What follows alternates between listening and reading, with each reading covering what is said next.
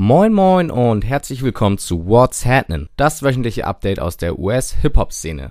Dieser Podcast ist eure neue Anlaufstelle, um up-to-date zu bleiben mit dem, was die Rapper in Übersee so anstellen. Danke fürs Einschalten und ich hoffe, es geht euch allen gut.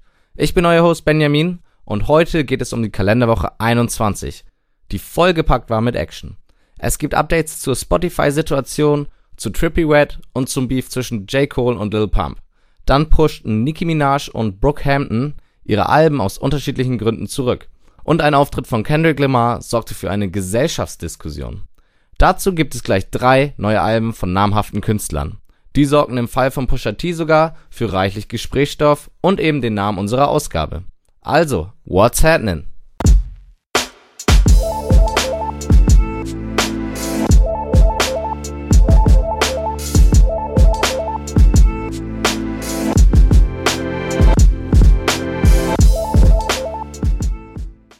Die letzten Wochen waren die beiden schon Thema bei uns. Diese Woche gibt es jedoch das wahrscheinlich letzte Update, denn es gibt ein Happy End zu vermelden. Aus dem Beef zwischen J. Cole und Lil Pump ist eine Bromance geworden. Am Freitag veröffentlichte Cole nämlich auf seinem YouTube-Channel ein Video, in dem die beiden sich eine Stunde lang unterhalten. Sie sprechen über ihre Anfänge im Business und dem kleinen Beef, den sie in den letzten Wochen hatten. Außerdem erfährt man ein bisschen über das Aufwachsen von Lil Pump. Zustande kam das Interview übrigens, nachdem sich die beiden auf dem Rolling Loud vor zwei Wochen ein bisschen länger unterhalten haben. Cole ist da aufgefallen, dass Pump recht smart ist und meinte, dass ein Videointerview der beiden eine gute Idee wäre. Gesagt, getan. Wer Lust und Zeit hat, sollte sich das Interview unbedingt mal anschauen. Es ist schon interessant zu sehen, wie zwei völlig unterschiedliche Hip-Hop-Generationen aufeinandertreffen. Was ich noch ergänzen möchte, Cole lebt vor, was viele Hip-Hop-Heads noch kapieren müssen. Er fand die Musik der neuen Generation im ersten Moment auch scheiße, aber er hat kapiert, dass die Musik einfach einen anderen Sinn hat. Es geht Pump nicht ums Lyrische, sondern um den Turn-Up. Wenn man die Musik mit dem Gedanken hört, dann ballert sie natürlich auch. Man sollte als Hip-Hop-Fan Lil Pump nicht hassen. Denn das ist immer noch Hip-Hop, nur halt mit einem anderen Ziel. Irgendwo hatte ich auch in den Kommentaren gelesen, dass dieses Interview als Vorbild für den Weltfrieden genutzt werden sollte. Im ersten Moment klingt das ziemlich lustig, aber im zweiten Moment macht es Sinn. Denn zwei unterschiedliche Generationen und Meinungen unterhalten sich ganz normal und ohne Vorurteile über ihre Ansichten. Sollte man mal drüber nachdenken. Auch gibt es ein kleines Update zu der Spotify Policy, über die wir bereits in den letzten zwei Wochen berichtet haben. Zur Erinnerung, Spotify hat eine Policy gegen Hass eingeführt. Darin wird gesagt, dass sie die Künstler, die Hass in ihrer Musik kommunizieren, nicht mehr unterstützen werden. Diese Musik wird nicht mehr in den bekannten Playlists platziert.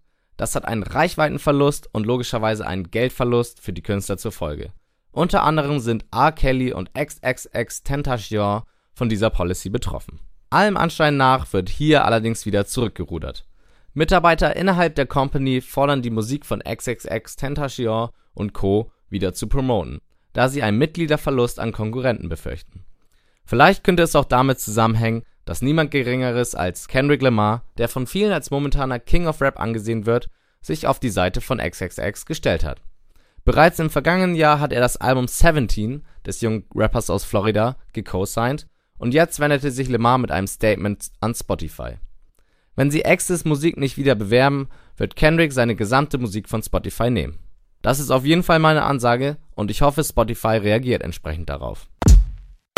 Kendrick sorgte neben seinem Einsatz für XXX Tentacion auch noch für mehr News diese Woche. Kendrick holte während eines Auftritts eine Frau auf die Bühne, die mit ihm den Song Mad City performen sollte. Tat sie dann auch, allerdings rappte die weiße Frau wohlgemerkt auch das N-Wort mit, was viele Fans mit Buhrufen quittierten. Kendrick selbst bat sie daraufhin, das Wort bitte auszulassen. Diese Aktion hat auf Social Media für große Diskussionen gesorgt. Dürfen weiße Rap-Fans das Wort zumindest beim Rappen benutzen? Der allgemeine Tenor und auch meine Meinung ist, nein. Das Wort hat einfach einen diskriminierenden und rassistischen Hintergrund. Und Rapper, die es benutzen, haben das Recht dazu. Denn damit gewinnen sie das Wort wieder zurück. Vergleichen kann man die Situation vielleicht mit folgender. Frauen neigen dazu, ihre Freundinnen Bitches zu nennen. Du solltest die Freundinnen deiner Frau allerdings nicht so bezeichnen. So ungefähr ist es in diesem Fall auch. Weiße Webfans sollten das Wort nicht benutzen, auch nicht im Kontext von Songtexten. Allerdings, es gibt auch Rapper, die darauf bestehen, jedes Wort mitzurappen. Travis Scott ist hier wohl das bekannteste Beispiel. Aber im ersten Moment sollte man bei diesen Stellen vielleicht erstmal ruhig bleiben. Für die größte Aufregung in der Hip-Hop-Welt sorgte diese Woche wohl Pusha T. Beziehungsweise sein neues Album. Beziehungsweise die News, die dieses erzielte. Aber von Anfang an. Am Freitag releaste Pusha T Daytona. Das erste von den fünf Alben, die Kanye produziert hat und die in den nächsten Wochen erscheinen werden. Ich persönlich finde das Album echt geil. Geile Beats, bei Kanye ist das ja logisch, und Pusha ist lyrisch gesehen einfach einer der besten Rapper zur Zeit. Kommerziell wird es wohl nicht ganz so erfolgreich sein, denn es hat keine Radiosongs im herkömmlichen Sinne und auf dem Album sind, wie auf allen Kanye produzierten Alben, nur sieben Songs drauf. Das heißt automatisch weniger Streams. Aber Hip-Hop-Fans sollten trotzdem unbedingt reinhören. Wenn ihr mir schon nicht glaubt, solltet ihr zumindest auf Diddy hören. Der Rap-Mogul veröffentlichte auf Instagram ein Video, in dem er Daytona als Modern Day Masterpiece bezeichnet. I'm just saying. Dabei fiel die Promophase für das Album eher mau aus. In den Tagen vor dem Release machte Pusha ein paar Interviews bei Radiostationen, hier gab er allerdings interessante Details preis. Das Album bestand zuerst aus mehr Tracks und aus Beats von vielen unterschiedlichen Producern. Als es quasi schon fertig war, gab Pusha das Ganze dann zu Kanye. Kurz zu der Beziehung der beiden. Pusha ist Teil von Kanyes Label Good Music und wurde sogar vor ein paar Jahren von Kanye zum Labelchef ernannt. Kanye gefiel das Album dann auch, zumindest im ersten Moment. Eine Nacht später sagte Kanye dann allerdings zu Pusha, dass es besser geht und Kanye einfach alle Beats selbst neu produzieren will. So einfach geht das anscheinend. Pusha erklärte auch, warum Kanye nur sieben Songs will. Einfach als Gegenantwort auf die mittlerweile immer länger werdenden Alben wie zum Beispiel von den Migos. Die alte Formel Qualität statt Quantität greift hier wieder. Auch interessant, das Cover für das Album ist ein altes Foto von Whitney Houston während ihrer Suchthochphase. Pusha hatte eigentlich schon sein Cover, aber wieder funkte Kanye dazwischen und meinte, dass die Welt das Bild von Houston sehen muss. Allerdings kostete das Bild 85.000 Dollar. Geld, das Pusha nicht zahlen wollte und auch nicht tat. Kanye kaufte es einfach und so wurde es das durchaus coole Cover von Pushas Daytona. Aber kommen wir zur Headline dieser Ausgabe. Auf den Track Infrared rappt Pusha, dass du deine Fehler niemals berichtigen kannst, wenn du deine Songs nicht mal selber schreibst. Pusha bezieht sich hier ganz klar auf Drake. Dieser nutzt bekanntlich ja auch Ghostwriter für seine Texte. Ans Licht ist das übrigens gekommen durch Meek Mill, der zu seiner Zeit ein Beef mit Drake hatte. Etwas, was er heute wahrscheinlich bereut, denn Drake hat ihn mit allen Regeln der Kunst förmlich in der Luft zerfetzt und es dauerte lange, bis Meek sich davon erholte. Eine von Drakes Taktiken damals? Einfach super schnell einen Distrack zu machen. Diese Taktik nutzte er auch bei Pusher, denn nachdem das Album am Freitag mit dem Diss-Song gegen Drake veröffentlicht wurde, kam am Samstag schon die Antwort mit dem Song Duppy Freestyle. Dieser ist ähnlich zerstörend, wie es damals bei Meek war. Drake antwortet direkt auf Pushers Anschuldigung und disst ihn noch mehr. Ja, er benutzt Ghostwriter, aber damit macht er diese Ghostwriter auch berühmt. Pusher rappt andauernd, dass er Kokain vertickt hat, was er auch getan hat, aber Drake meint, er lässt es so sehr raushängen, als hätte er für Escobar gearbeitet. Er meint einfach nur, Pusher übertreibt maßlos. Und auch Kanye bekommt sein Fett weg, mit ein paar Lines, in denen Drake meint, dass Drake Kanye schon öfters helfen musste und Kanye allgemein seine Freunde zurückhält. Das Beste kommt allerdings noch. So meint Drake auf den Song, dass er eine Rechnung an Good Music schickt für die zusätzliche Promotion. Auf Twitter verlangte Pusher dann auch nach der Rechnung, die ihn Drake prompt per Social Media schickte. 100k, also 100.000 Dollar für Promotion und Karrierewiederbelebung. Autsch. Auch das Internet meint, dass der Track mehr als brutal ist und Pusher damit jetzt nicht mehr Pusher T ist, sondern Pusher L. Für diese Niederlage. Ich gebe zu, das ist schon ein ziemlich harter Track, aber ich glaube, wenn Pusher zeitnah zurückschlägt, könnte es noch sehr interessant werden und Pushers Karriere wird nicht so verlaufen wie die von Meek. Hoffentlich. Wieder ein Update zu einem Thema aus der vergangenen Woche. Nachdem er letzte Woche das Maul ziemlich weit aufgemacht hat und gedroht hat, Tekashi 69 zu verprügeln, rudert Trippy Red jetzt ganz weit zurück und entfernt sich von dem Beef der beiden. Auf Instagram entschuldigt er sich bei seinen Fans dafür, dass er in letzter Zeit in so viel Drama verwickelt war. All diese Negativität möchte er jetzt hinter sich lassen. Deswegen wird er auf keine Ansagen mehr von anderen Rapper reagieren. Viel Lärm um nichts also. Aber egal. In erster Linie geht es ja eh um die Musik. Und da freuen wir uns auf sein erstes Studioalbum. Infos dazu gab er übrigens auch. Das Projekt soll aus ca. 25 Songs auf zwei Platten bestehen. Die eine Hälfte soll seinen bekannten, rockigen R&B-Sound beinhalten und die andere Seite dann Banger, also Turn-Up-Musik. Das hört sich dann doch schon mal ganz gut an. Nicht so schön, zwei Alben, auf die ich mich persönlich sehr freue, wurden zurückgepusht.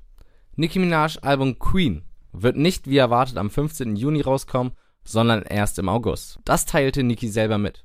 Der Grund? Nickis Perfektionismus. Das Label würde das Album gerne schon wie angekündigt im Juni droppen, aber Nicki möchte, dass das Album perfekt ist. Deswegen will sie sich auch bis August Zeit lassen. Hat da etwa jemand Druck nach dem nahezu perfekten Album von Cardi B? Um uns über diese Nachricht hinwegzutrösten, hat Nicki auch einen neuen Verse veröffentlicht. Auf den Track Big Bang von YG ist sie neben Big Sean und 2 Chains gefeatured. Big Bang findet ihr natürlich auch in der What's Happening Spotify Playlist. Und eine weitere Neuigkeit von Nicki.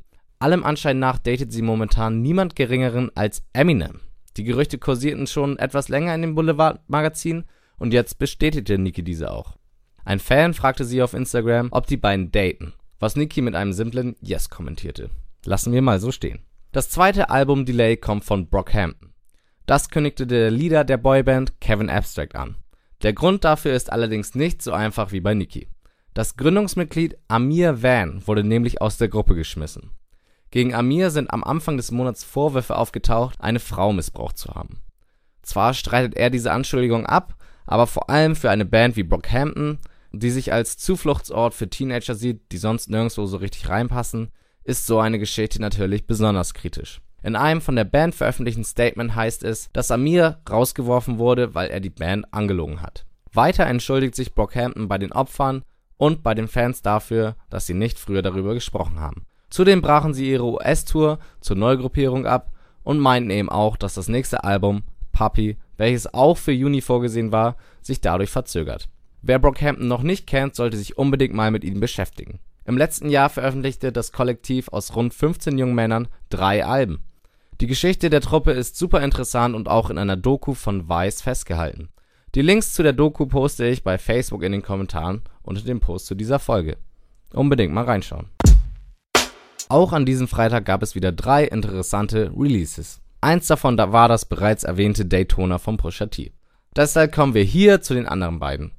Zuerst das Release, welches in der namhaften Prominenz etwas untergegangen ist. Einer der Mitbegründer der Trap-Bewegung, Producer Zaythofen, hat ein Album namens Trap Holiday veröffentlicht.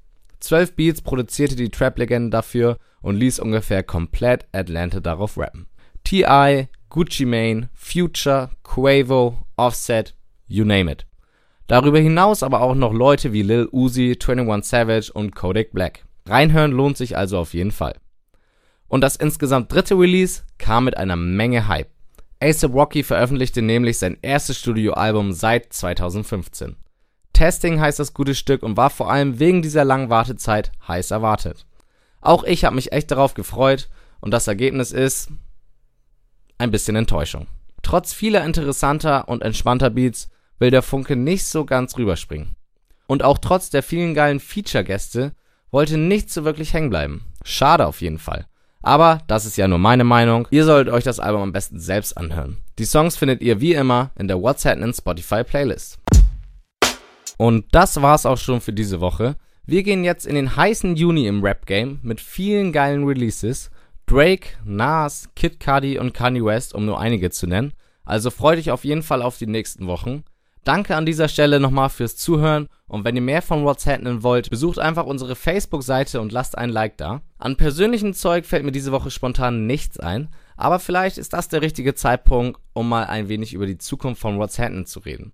Viele Projekte sind geplant, mindestens zwei neue Podcast-Formate werden veröffentlicht, ein neues, originales Intro ist in Planung und ziemlich bald auch erstes Merchandise. Auch ein Radioformat, in dem ich die Musik dann auch endlich direkt in der Sendung abspielen kann, steht im Raum. Seid also gespannt und bis zum nächsten Mal. Reingehauen!